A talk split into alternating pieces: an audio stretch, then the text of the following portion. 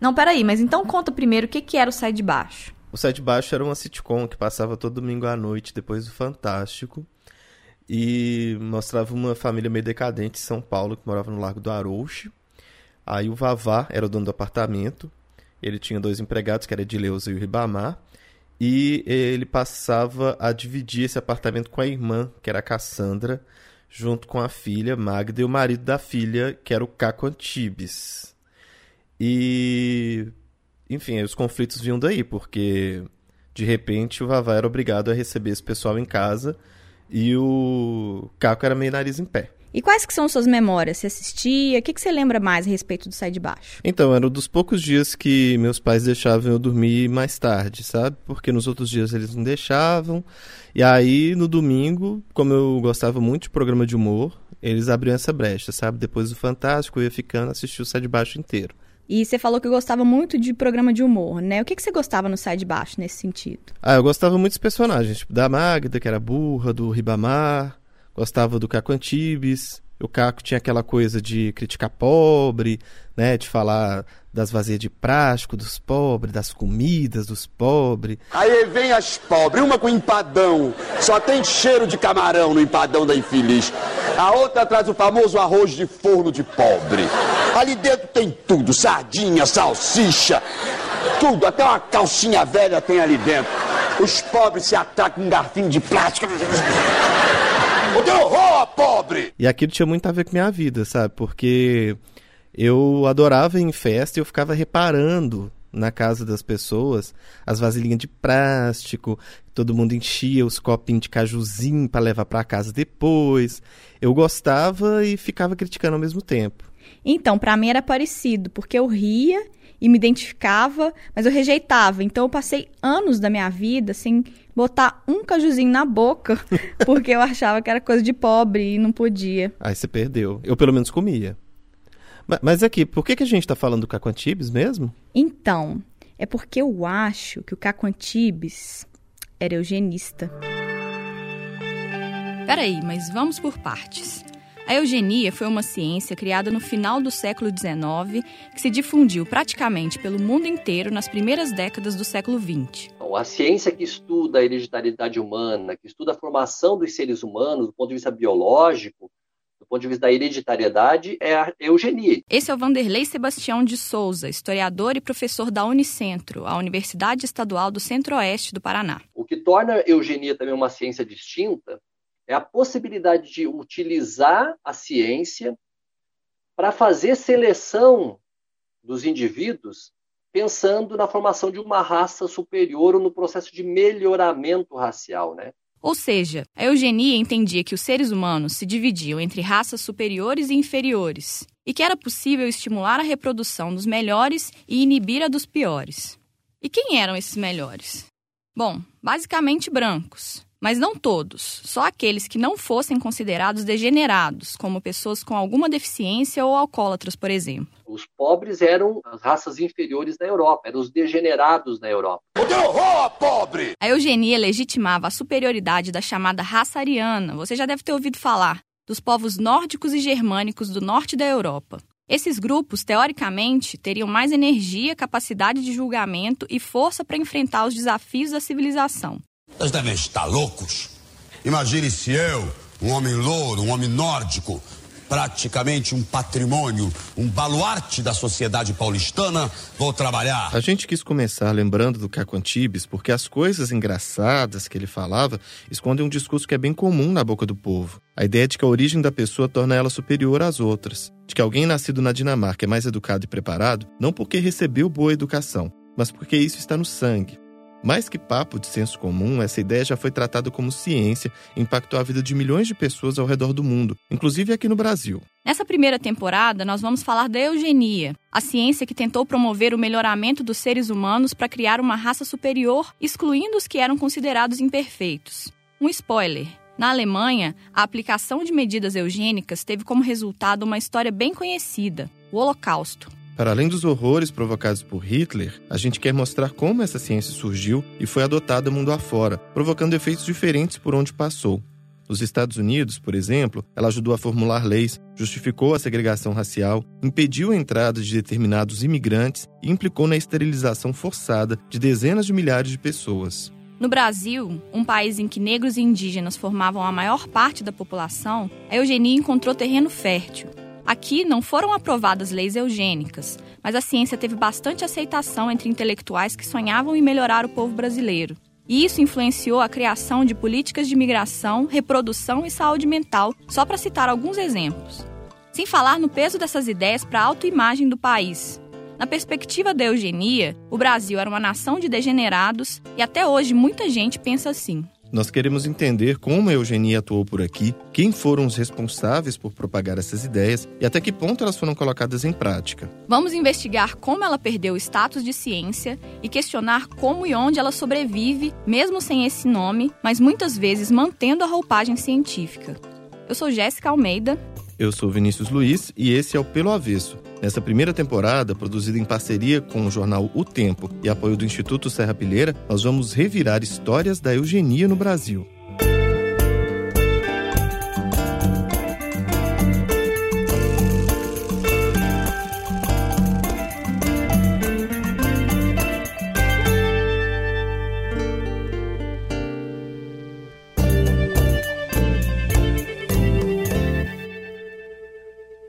História começa na Inglaterra, no ano de 1822, com o nascimento de Francis Galton, o criador da eugenia.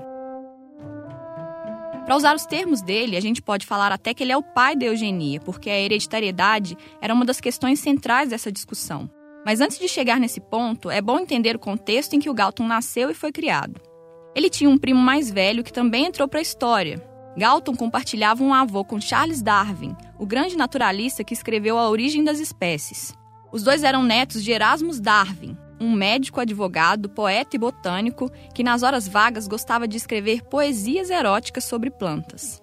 A admiração do Galton por esse avô e pelo Darwin influenciou bastante o que ele produziu ao longo da vida. A gente ainda vai entender melhor essa história lá na frente. O outro avô do Francis era Samuel John Galton, um fabricante de armas muito rico e influente.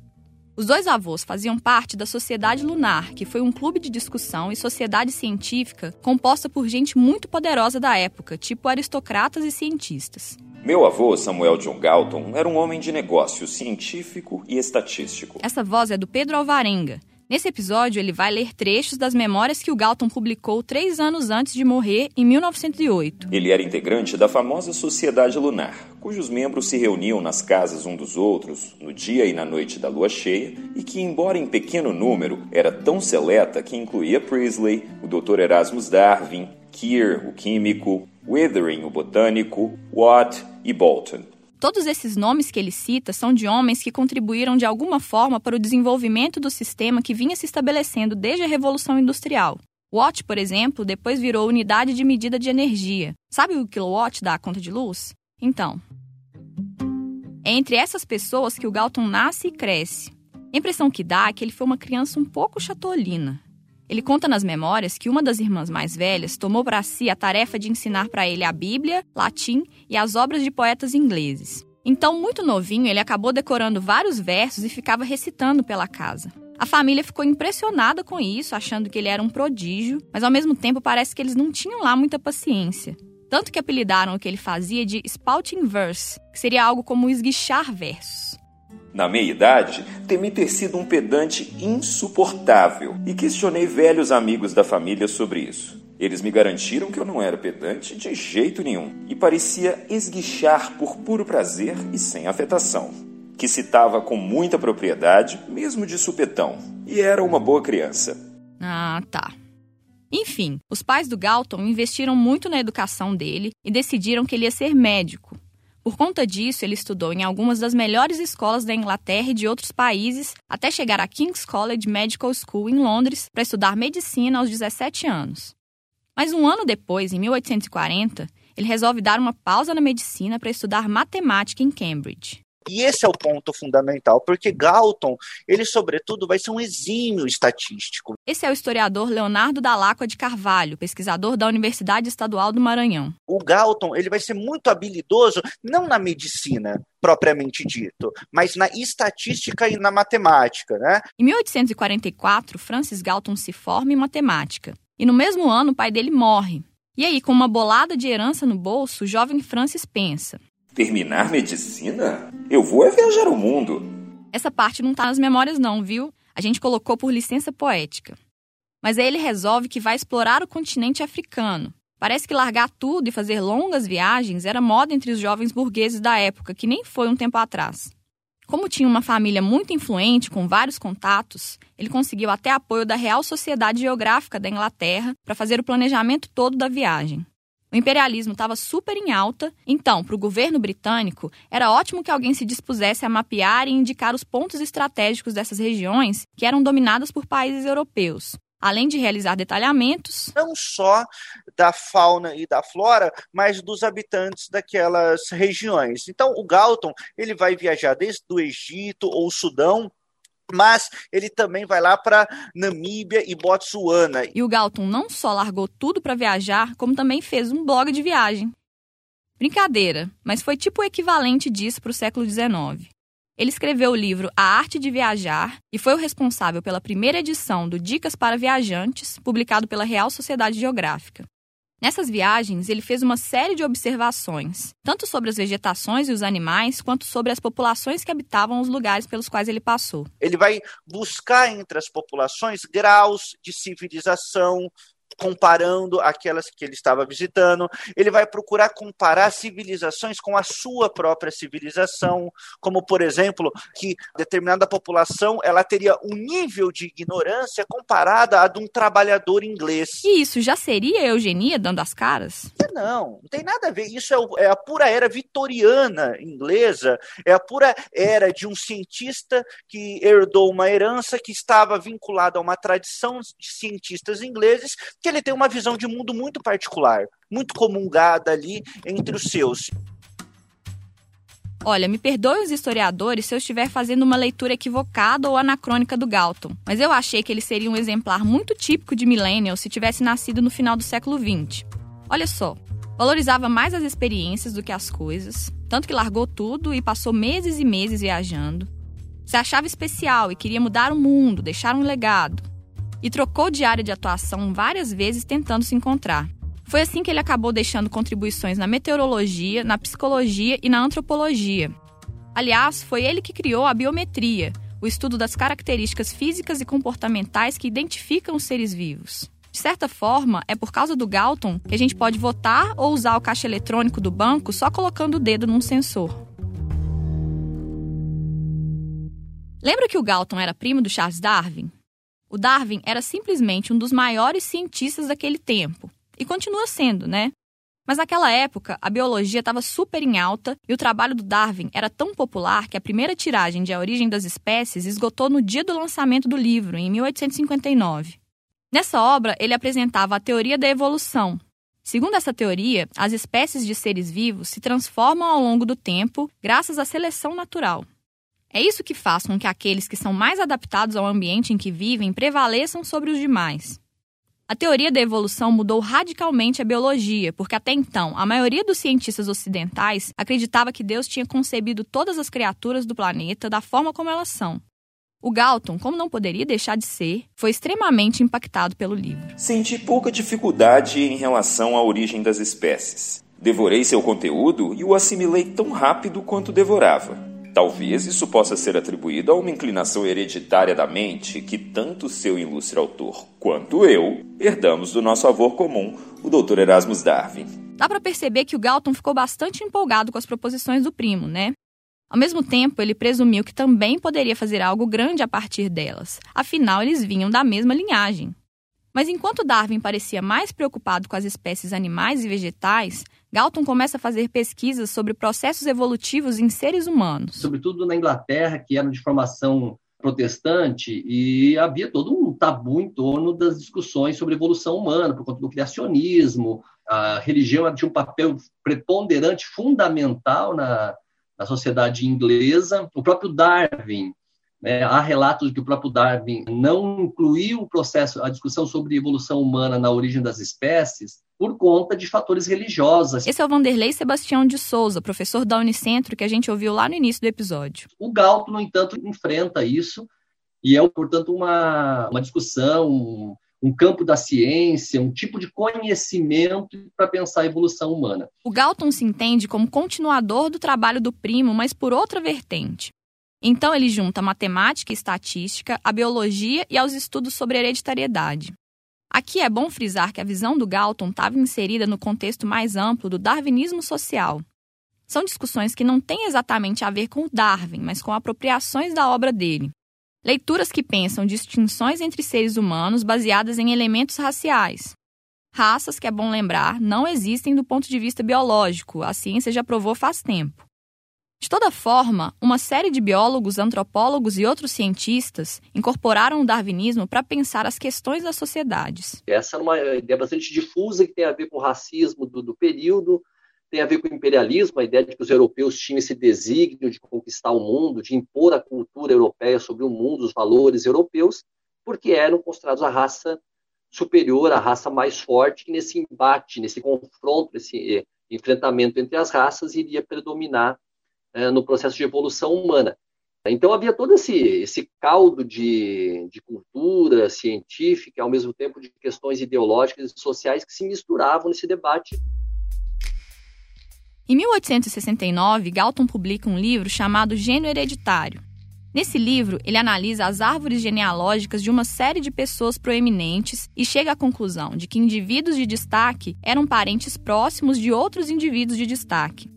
A análise dele ignora totalmente fatores como classe, riqueza e educação, mas o Galton passa a ter certeza de que a genialidade e a capacidade intelectual eram hereditárias. Então ele vai, por exemplo, dizer que Alexandre o Grande. Esse é o Leonardo Dalaco outra vez. Só foi Alexandre o Grande, porque se você fizer o estudo da sua hereditariedade, você vai ver que outras pessoas, casamentos pontuais, seleções pontuais hereditárias, projetaram depois de um determinado tempo um indivíduo da estirpe de Alexandre o Grande. E essa teoria confirma o que eu disse lá atrás que o Galton acreditava que ele mesmo e toda a sua genialidade eram um produto de algo que vinha sendo passado de geração em geração. Quer dizer, olha como essa seleção hereditária na própria família culmina nele.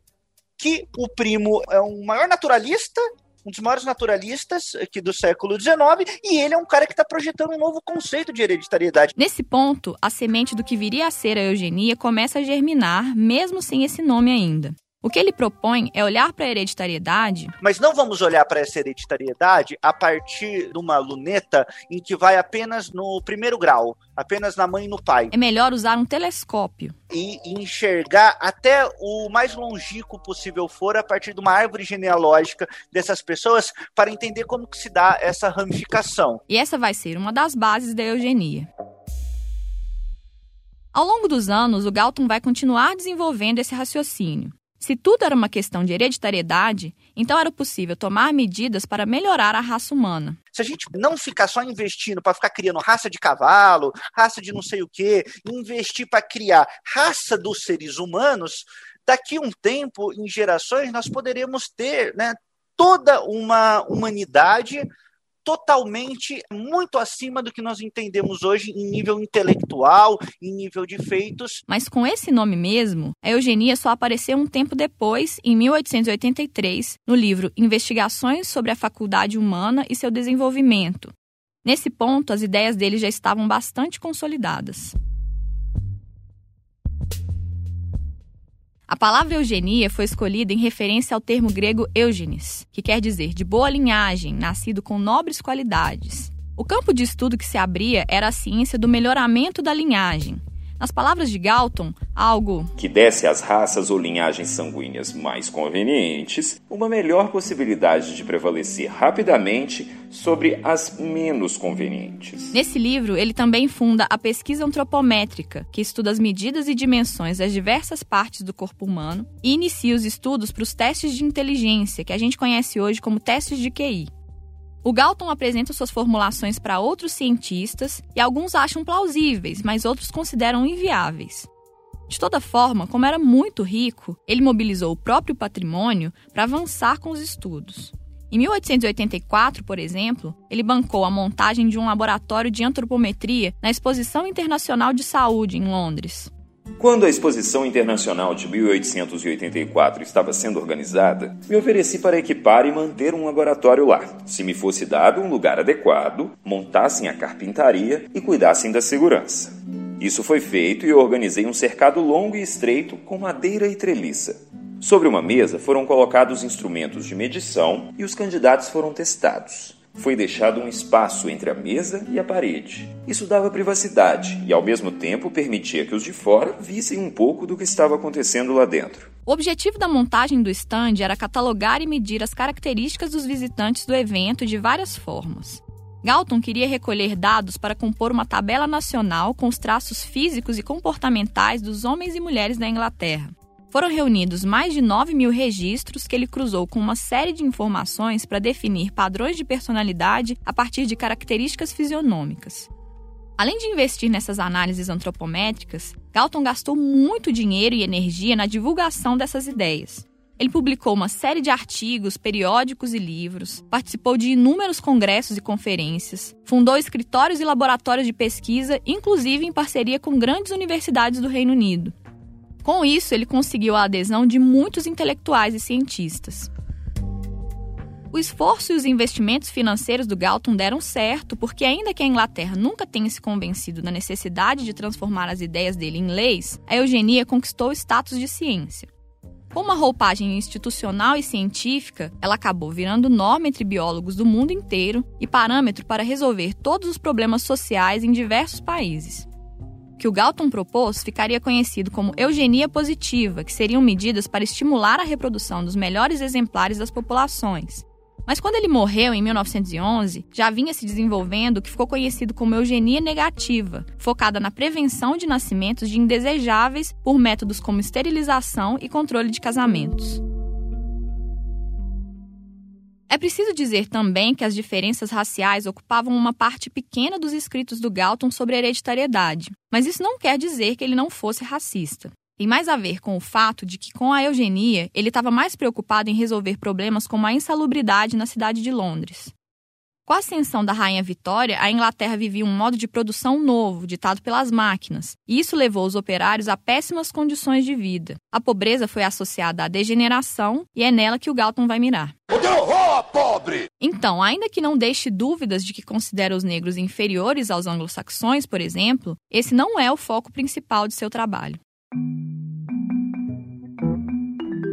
Eu já falei que o Galton era muito orgulhoso do parentesco dele com Darwin e foi muito inspirado pelo trabalho do primo, né? Eles tiveram alguma interlocução científica, mas não chegou a dar em nenhuma produção conjunta muito relevante. Logo, cada um seguiu seu rumo nas pesquisas e a relação continuou só no âmbito familiar mesmo. Mas o que, que o Darwin achava dessas proposições do Galton sobre hereditariedade, transmissão de talento e tudo mais? Bem, no livro de memórias, o Galton conta que recebeu muitas críticas quando publicou o Gênio Hereditário, mas que boa parte delas era superficial, então ele não se importava. O veredito que eu esperei mais ansiosamente foi o de Charles Darwin, a quem eu classificava muito acima de todas as outras autoridades no assunto. Aí ele diz que ficou muito feliz com a carta que recebeu do primo e reproduz ela no livro. E tá, a carta é bem positiva. De fato, Darwin fala que foi muito arrebatado pela leitura, que nunca leu nada tão interessante e original. Só que a primeira coisa que ele diz é que leu só 50 páginas do livro para escrever aquilo. Aí, beleza, ele fala que não vê a hora de terminar, que um dos filhos dele contou que os capítulos finais são ainda melhores que os iniciais e de repente solta isso. Em certo sentido, você converteu um oponente, pois sempre afirmei que, exceto os tolos, os homens não diferiam muito em intelecto, apenas em zelo e em trabalho árduo. E ainda acho que essa é uma diferença eminentemente importante. Ainda acho que é uma diferença eminentemente importante, com o eminentemente em itálico. Depois ainda fala que tá doido para terminar o livro, mas ele faz pensar demais, então a leitura dá muito trabalho. E aí termina a carta falando que a culpa é do próprio cérebro e não do estilo lindamente claro do Galton. Uhum. O Galton ainda dá uma resposta para a observação do primo no livro. A réplica que pode ser feita à sua observação sobre o trabalho árduo é que o caráter, incluindo a aptidão para o trabalho, é hereditário como qualquer outra faculdade. Mas depois disso, simplesmente não toca mais no assunto.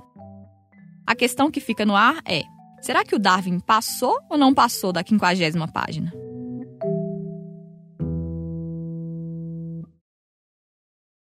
Oi, pessoal. Eu sou o Telro Prest e quero te convidar para ouvir o podcast Ciência Suja. A cada duas semanas, você vai conhecer histórias por trás de maus usos da ciência que afetaram a vida de várias pessoas, inclusive a sua.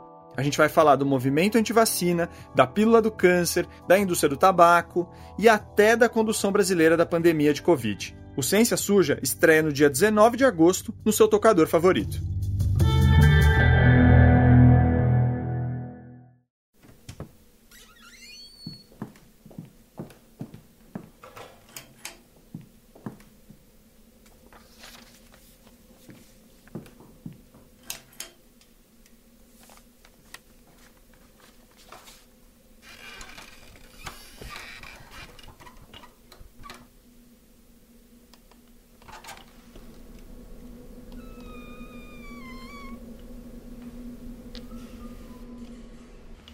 My name is Margaret Andrews. 23 years old, good endurance. I resemble my father in physique. Weight 122 pounds. Isso que você está ouvindo é a performance de duas atrizes. Em 2015, um grupo de artistas foi convidado a criar trabalhos que dialogassem com a exposição Arquivos Assombrados, o escritório de registros eugênicos. A mostra foi realizada pela Universidade de Nova York e era uma recriação imersiva do epicentro do movimento eugênico nos Estados Unidos, esse escritório de registros eugênicos. Os textos das atrizes foram criados a partir de documentos reproduzidos na exposição, notas de aulas de eugenia, gráficos de linhagem feitos à mão e inúmeras fichas de traços humanos. O cenário é uma sala sem vida, com alguns instrumentos de medição de corpos e um quadro negro. Nesse quadro, dá para ler palavras como segregação, eutanásia e esterilização. Cada mulher em cena faz um monólogo, mas as falas delas têm interseções. A atriz branca representa Margaret Andrews, uma jovem que se apresenta como descendente de fazendeiros inteligentes e bem-sucedidos, dos dois lados da família. Ela diz que deu sinais de que era talentosa desde pequena e que se destacava entre os outros alunos nas disciplinas da escola, Adulta, Margaret desistiu do sonho de ser jogadora de basquete porque, segundo ela, não nasceu com o corpo adequado para jogar bem. Em vez disso, seguiu o talento que vinha sendo transmitido na sua família há gerações, o de cuidar dos outros. Foi assim que ela acabou indo trabalhar naquela instituição dedicada a tornar as pessoas melhores.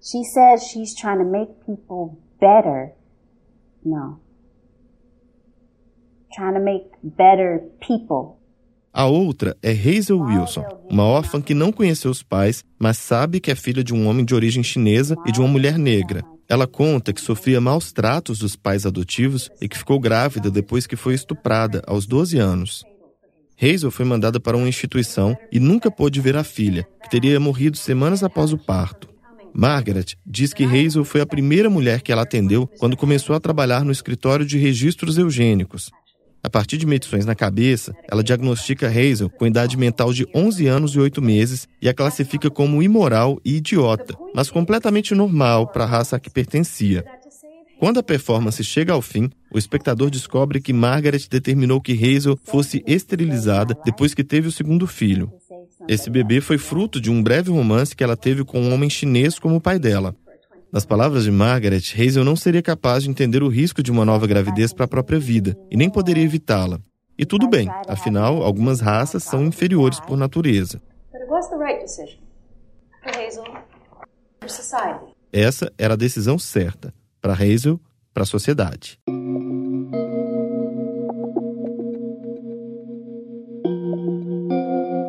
O Escritório de Registros Eugênicos foi a instituição de pesquisa e implementação da eugenia de maior importância, num país que foi pioneiro na organização de comitês e sociedades eugênicas. Os Estados Unidos conheceram a eugenia em 1901, a partir de uma conferência feita pelo Francis Galton. Alguns anos depois, Charles Davenport, que era professor de zoologia em Harvard, começa uma interlocução com o cientista inglês. O Davenport também se interessava pelas leis da genética de Mendel e em 1904 ele vira diretor do laboratório de pesquisas Cold Spring Harbor, em Nova York. As conexões que o pesquisador tinha com os magnatas das famílias Rockefeller e Carnegie fizeram com que ele conseguisse um financiamento bem gordo para suas pesquisas. Com isso, ele funda o escritório de registros eugênicos dentro do Cold Spring Harbor em 1910 Aquela seria a principal instituição eugênica do país durante três décadas. Esse período na, na história dos Estados Unidos, que é o período que vai de 1900 a 1920, mais ou menos, até a crise de 29, se a gente pode dizer, é chamada Progressive Era, que é a era progressiva. Essa é a Pietra de Juan, doutora em História pela PUC São Paulo, autora do livro Raça Pura, uma história da eugenia no Brasil e no mundo. Que é a era da explosão industrial, a era da entrada dos imigrantes, e a era, ao mesmo tempo, dos movimentos de temperança, que são os movimentos com fundo puritano, moralizador. Então, a proibição do consumo de álcool acontece nesse período. É importante frisar que, mesmo antes da eugenia, os Estados Unidos já praticavam políticas de exclusão que puniam comportamentos sociais com ações médicas. Desde o final do século XIX, existiam leis e interdições de casamentos entre doentes mentais, alcoólatras e pessoas com doenças venéreas. Sem falar na hierarquização das raças e rejeição à miscigenação, que vem de uma herança colonialista. É só lembrar que a Ku Klux Klan já pregava a supremacia branca no século XIX. O que a eugenia faz é dar um verniz científico para esse tipo de ideia. Com muito dinheiro da iniciativa privada, Charles Davenport consegue transformar o escritório de registros eugênicos no centro irradiador de informação sobre eugenia, informação e pesquisa sobre eugenia para o resto do país. Além de pesquisas sobre hereditariedade e genética, a instituição realizava ações como catalogar os traços das famílias norte-americanas, estudar a hereditariedade desses traços, aconselhar pessoas saudáveis na escolha de melhores parceiros e prevenir a propagação dos defeituosos. À medida que o tempo foi passando, associações nos mesmos moldes foram se multiplicando pelo país. Boa parte delas também tinha financiamento de grandes empresários. A eugenia também se tornou disciplina ministrada em dezenas de universidades. Ao mesmo tempo, debates sobre esterilização compulsória e restrição de imigração começavam a crescer entre médicos e cientistas. Legislações anteriores restringiram a entrada de determinadas nacionalidades nos Estados Unidos mas uma lei de 1924, o Ato de Restrição à Imigração Johnson Reed, passou a limitar a entrada de imigrantes de países classificados como exportadores de estoques hereditários inferiores. A lei foi um marco, porque serviu de exemplo para muitas das políticas de restrição à imigração implantadas em diversos países do mundo. A aprovação dessa lei teve contribuição de um estudo do eugenista Harry Laughlin, parceiro de Charles Davenport no escritório de registros eugênicos. Fazendo análises de testes de QI, ele concluiu, por exemplo, que imigrantes vindos do leste e sul europeu tinham baixos resultados, ao contrário dos que vinham do norte da Europa. Você está falando da chegada, por exemplo, dos irlandeses vindo da grande fome da Irlanda, com hábitos completamente falando inglês pelo menos, mas com hábitos completamente diferentes, costumes diferentes, com religi outra religião. Já que esses irlandeses eram católicos e não cristãos protestantes como os estadunidenses. Ou se não italianos com uma cultura mediterrânea. Todo esse afluxo de pessoas. E aí a gente está falando de pessoas brancas nos estados do norte causou um terror nessa classe média, nessas classes dirigentes, em que o foco da eugenia nesse momento era, assim, você sanar a possibilidade de degeneração. Se de um lado a imigração foi restrita, do outro, dezenas de milhares de esterilizações foram feitas país afora. Por conta das dimensões continentais, existem diferenças nos modos de implementação da eugenia, a depender da região. Na Califórnia, por exemplo, o foco das esterilizações foi principalmente mulheres negras e latinas. Esse caso ele não aconteceu na região de Nova York. Ali o foco eram pessoas brancas, imigrantes, mas aí imigrantes da região da Europa, dessa Europa considerada não nórdica.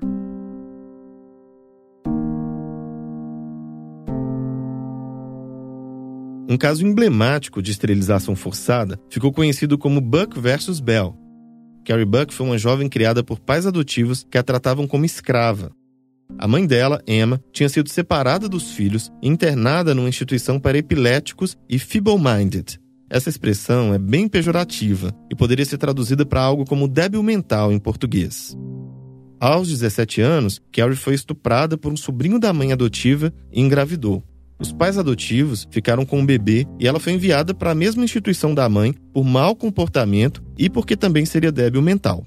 Quando chegou lá, o diretor da instituição solicitou que ela fosse esterilizada. Essa esterilização foi contestada, ela contestou e esse caso foi para a Suprema Corte. Todo um debate judicial sobre esse caso mobilizou o país inteiro. No fim das contas, o médico John Bell venceu a disputa e a Suprema Corte aprovou a esterilização de Carrie Buck em 1927. Um trecho da decisão do tribunal dizia que, abre aspas, três gerações de imbecis eram o bastante. Fecha aspas. Isso abriu um precedente e várias outras esterilizações foram feitas nos mesmos termos porque aí se espalha pelo país a esterilização e é coercitiva. Quer dizer, não era necessário nem aprovação, porque antes havia um processo de que o Estado recomendava, o médico recomendava, o paciente aprovava. A partir de então é compulsório. Também se espalharam pelo país os concursos de Fitter Families, ou Famílias Mais Aptas, e Better Babies, Melhores Bebês. Eram programas de eugenia positiva que foram transformados em competições. No caso das Feeder Families, as famílias eram julgadas de acordo com o estado mental, físico e intelectual dos membros. Já os bebês eram avaliados conforme a beleza, a saúde e a robustez. Outros países, inclusive o Brasil, adotaram concursos semelhantes. A eugenia foi adotada de forma tão ampla e restrita nos Estados Unidos que até feministas se juntaram ao movimento. Um caso marcante é o da Margaret Sanger, fundadora do Planet Parenthood, uma ONG em defesa do aborto. Ainda que não seja verdadeira uma foto dela entre membros da Ku Klux Klan que circula pela internet, Sanger foi sim apoiadora do movimento eugenista. Então, isso traz um viés, uma complexidade maior, porque o movimento feminista norte-americano, ele é caracterizado como um movimento branco, das mulheres brancas uh, protestantes. Os discursos dela eram muito no sentido da defesa do controle dos nascimentos para fazer com que a sociedade crescesse forte. A questão de novo, a gente volta, controle populacional para quem? Com qual finalidade, né? De quem? Então, essas questões acabam ficando um pouco mal resolvidas, vamos dizer assim, para a historiografia, porque, de certa forma, ela é um ícone para as feministas.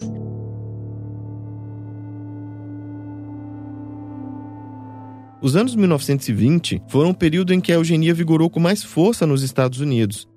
Leis de esterilização e restrição de imigração foram aprovadas e havia um aparato gigantesco de instituições de pesquisa e divulgação das ideias. Muitas delas financiadas por magnatas como Harriman, Rockefeller, Kellogg, aquele mesmo do sucrilho. De certa forma, dá para dizer que houve uma aliança entre o poder econômico, a ciência e a legislação. Além das ações internas, durante esse período foi estabelecido um intercâmbio importante com um país específico, a Alemanha. É muito comum, quando se fala em eugenia, lembrar que a radicalização dos nazistas na implementação de medidas eugênicas, principalmente durante a Segunda Guerra, foi fundamental para que essas ideias perdessem a legitimidade. O que não é tão lembrado é o fato de que a eugenia alemã não nasceu no Holocausto. Foram décadas investindo em práticas de higiene racial, que foi o nome que ela recebeu por lá. E durante boa parte desse tempo, houve contribuições diretas dos Estados Unidos. É sintomático o comentário que Joseph Desjarnet, superintendente de um hospital no estado da Virgínia, fez em 1934, quando a lei de esterilização alemã entrou em vigor. Ele disse: Os alemães estão nos vencendo no nosso próprio jogo o que é interessante é ver que tanto Hitler como os Eugene Fischer e os alemães que usaram, implementaram a eugenia, se inspiraram no caso norte-americano. Não dá para dizer que o caso da Alemanha seja equivalente ao dos Estados Unidos. Hitler e os nazistas definitivamente cruzaram uma linha ao fazer eutanásias e mandar pessoas para a câmara de gás.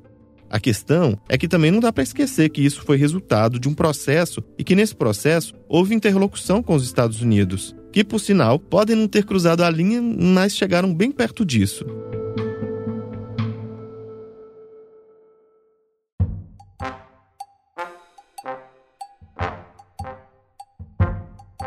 Eu já estava no processo de escrita do roteiro desse episódio quando um amigo me encaminhou um vídeo do TikTok.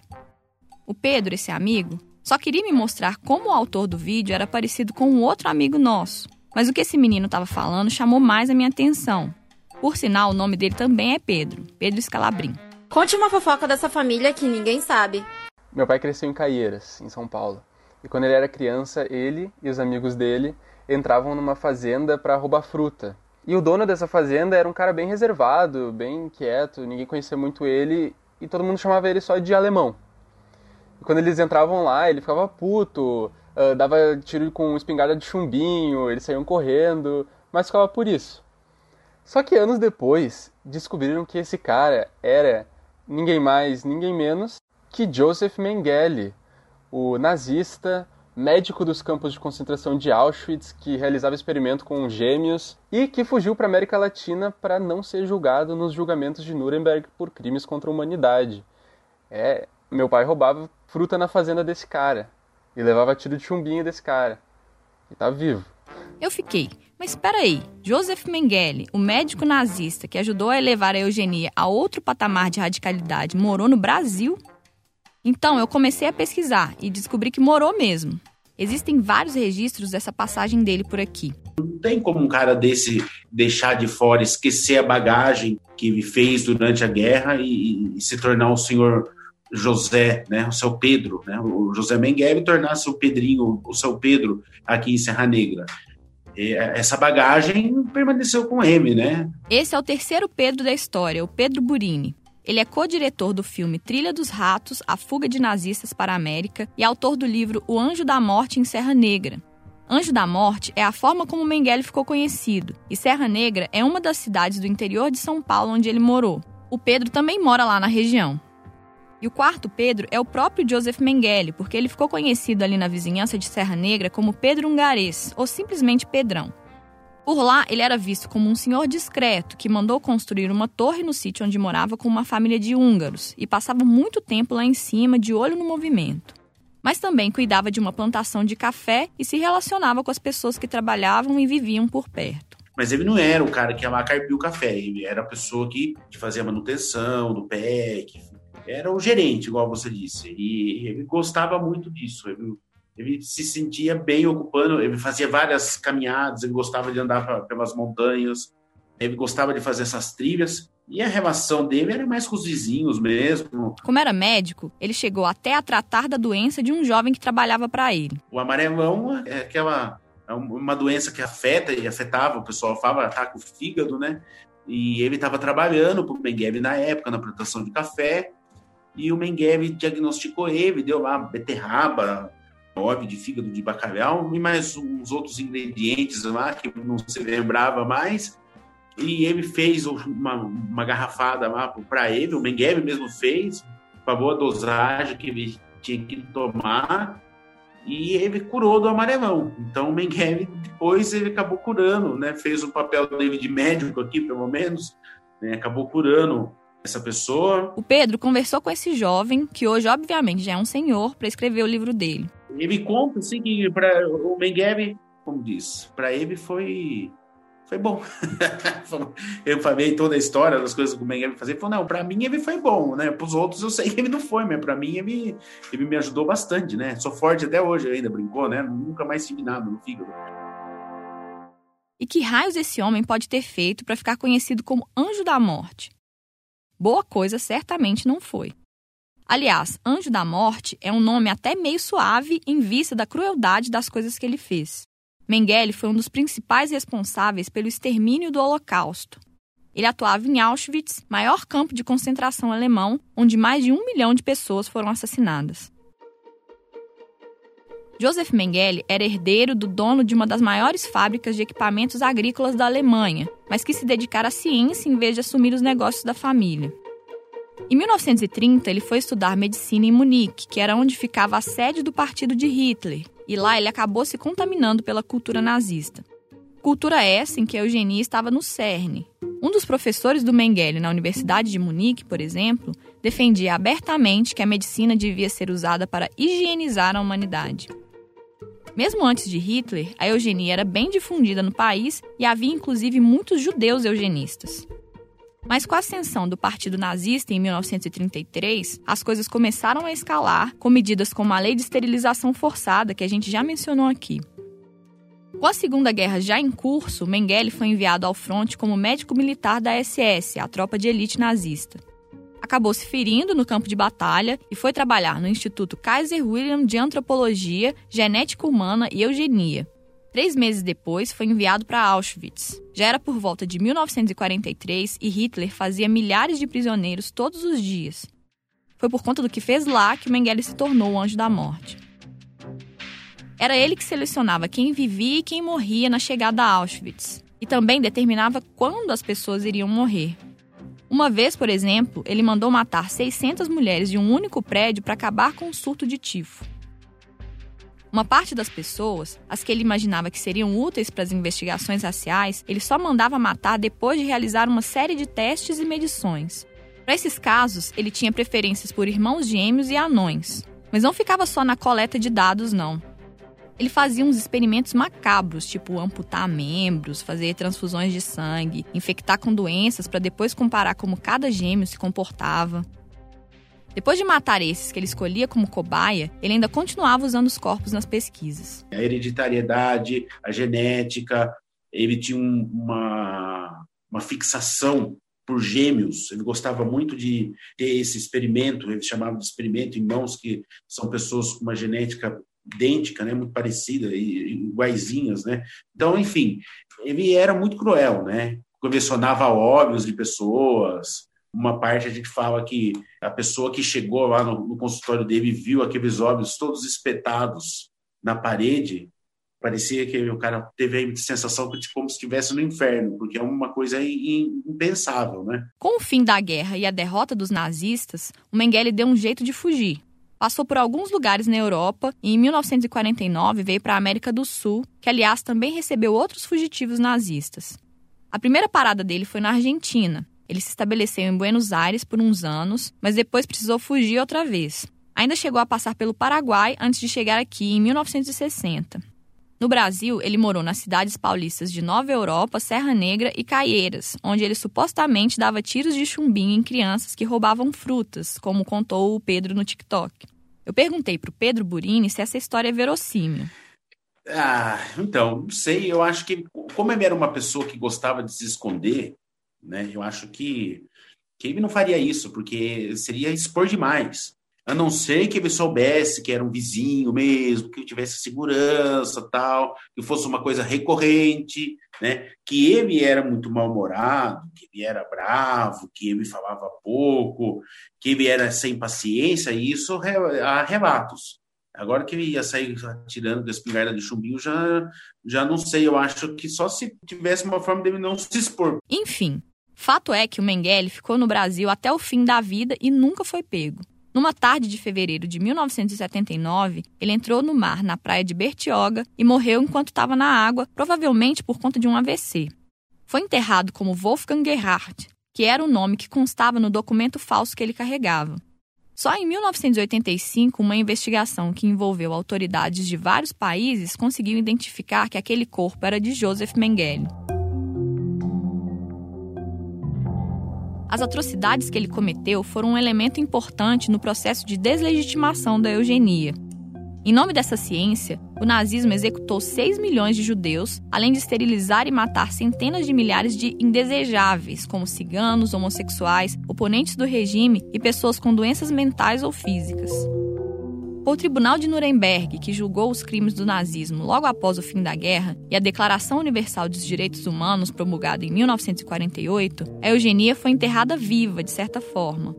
Além disso, avanços no campo científico foram desmontando suas bases. Os discursos eugênicos foram reorientados e as pesquisas passaram a focar em estudos de população e genética, mas muita coisa ficou mal resolvida ou foi simplesmente empurrada para debaixo do tapete.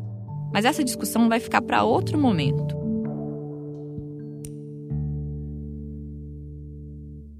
Antes de encerrar esse episódio, a gente precisa tratar de alguns mitos em torno da eugenia. O primeiro deles está diretamente relacionado ao nazismo. A eugenia, na verdade, ela não está resumida ao nazismo. A eugenia foi muito mais difusa do que o nazismo. E o nazismo, na verdade, serviu como uma cortina de fumaça, né? O nazismo ele, ele encobriu a participação de outros países na divulgação da eugenia, na proposição da eugenia e na, na, institucionalização da eugenia em leis. Esse é o Vanderlei Sebastião de Souza, mais uma vez. É como se, ao limitar a eugenia ao uso que os alemães fizeram dela, o peso do que os outros países fizeram fosse menor. Quer dizer, como é que a gente vai dizer que a Alemanha utilizou recursos nazistas para eliminar, sendo que os Estados Unidos, que também lutou contra a Alemanha, também fazia uso da eugenia? Como é que você vai culpar a Inglaterra, que enfrentou os alemães na guerra, que também utilizava a eugenia para fim de seleção racial? O segundo mito faz referência ao sociólogo polonês Zygmunt Bauman, aquele da modernidade líquida. E é o seguinte: a eugenia não é irracional. Ele diz assim: ó, a eugenia não é um ponto fora da curva no processo de formação da modernidade ocidental. Ou seja, a eugenia não é uma, um erro, uma violência irracional, uma coisa incivilizada que o, o Ocidente produziu. Na verdade, o Zygmunt Bauman vai dizer, olha, a eugenia era extremamente moderna, racional, e ela estava em sintonia com o que a maioria do mundo acreditava ser adequado. Tanto é que, em maior ou menor intensidade, a eugenia se espalhou pelo mundo inteiro, sobretudo no Ocidente. A civilização ocidental ela é extremamente violenta. A civilização ocidental produziu entre o século XIX e o século XX produziu o racismo, o imperialismo, produziu a, violência, a guerra, as duas guerras mundiais. O que foram as duas guerras mundiais? Foram elementos extremamente racionais, pensados, articulados nos estados nacionais mundo afora. Outro mito: a eugenia não era uma pseudociência. Aqui, nós precisamos ser cuidadosos porque vivemos tempos de negacionismo científico. Dizer que a eugenia era, no contexto dela, uma ciência legítima não é fazer um ataque à ciência em geral. O que a gente está dizendo é que a ciência não é uma coisa boa por essência. Ela pode tanto ser usada para criar vacinas e medicamentos eficazes contra doenças, quanto para a produção de uma bomba atômica ou de um conhecimento que, no limite, mirava a eliminação de gente que era considerada inferior. A ciência ela não é boa por si só. A ciência depende da política para ser uma ferramenta humanitária, uma ferramenta social importante de transformação do mundo, né? Achar que a eugenia era coisa só de grupos reacionários, conservadores e de extrema direita também é um mito. Sim, boa parte do uso da eugenia, a eugenia mais violenta, esteve conectada com esses movimentos de extrema direita, movimentos reacionários, movimentos autoritários e movimentos racistas, xenofóbicos, né, excludentes. Mas ele, a eugenia também foi incorporada por movimentos mais liberais, mais à esquerda, que utilizaram a eugenia como forma de fazer reforma social, como forma de fazer também mudança social. E por fim, o último mito é que a eugenia teria deixado de existir depois da Segunda Guerra Mundial. Na verdade, não. A eugenia ela mudou de forma depois da Segunda Guerra Mundial e continuou existindo. Ela continua ainda. E ainda hoje em dia a gente pode discutir formas de, embora não organizadas, formas difusas de que a eugenia se institucionaliza e continua sendo debatida, pensada, como ela é utilizada ainda para pensar políticas públicas e como a eugenia também estimula o racismo, né, em alguma medida. Antes de encerrar, nós precisamos deixar bem claro que não existiu uma única eugenia e que ela se moldou a diferentes questões locais nos inúmeros países em que se estabeleceu, Ideologias políticas, raciais, tradições científicas próprias de cada lugar moldam como esses cientistas produzem e pensam a ciência em seu processo de intervenção na sociedade. É assim no presente e foi assim no passado. A partir do próximo episódio, então, a gente começa a entender como se deu a chegada da eugenia no Brasil e de que forma ela se adaptou ou não às características da população que vivia aqui.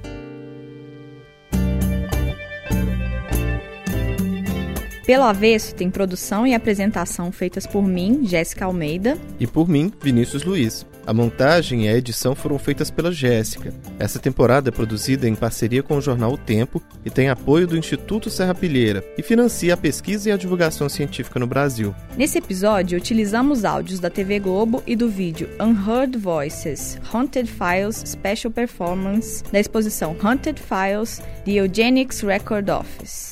As vozes de Francis Galton e Charles Darwin são de Pedro Alvarenga e Pedro Nogueira. A música original é de Herbert Almeida. Nós também usamos trilhas da Blue Dot Sessions. A identidade visual do Pelo Avesso é da Mi Comunicação e Design. Nós estamos no Twitter e Instagram como arroba Pelo Avesso Pod. Vai lá seguir a gente e conta o que achou do primeiro episódio. Para não perder os próximos episódios, assine o nosso feed e recomenda o programa para quem você achar que vai gostar. A gente volta daqui a duas semanas. Até lá! Até a próxima!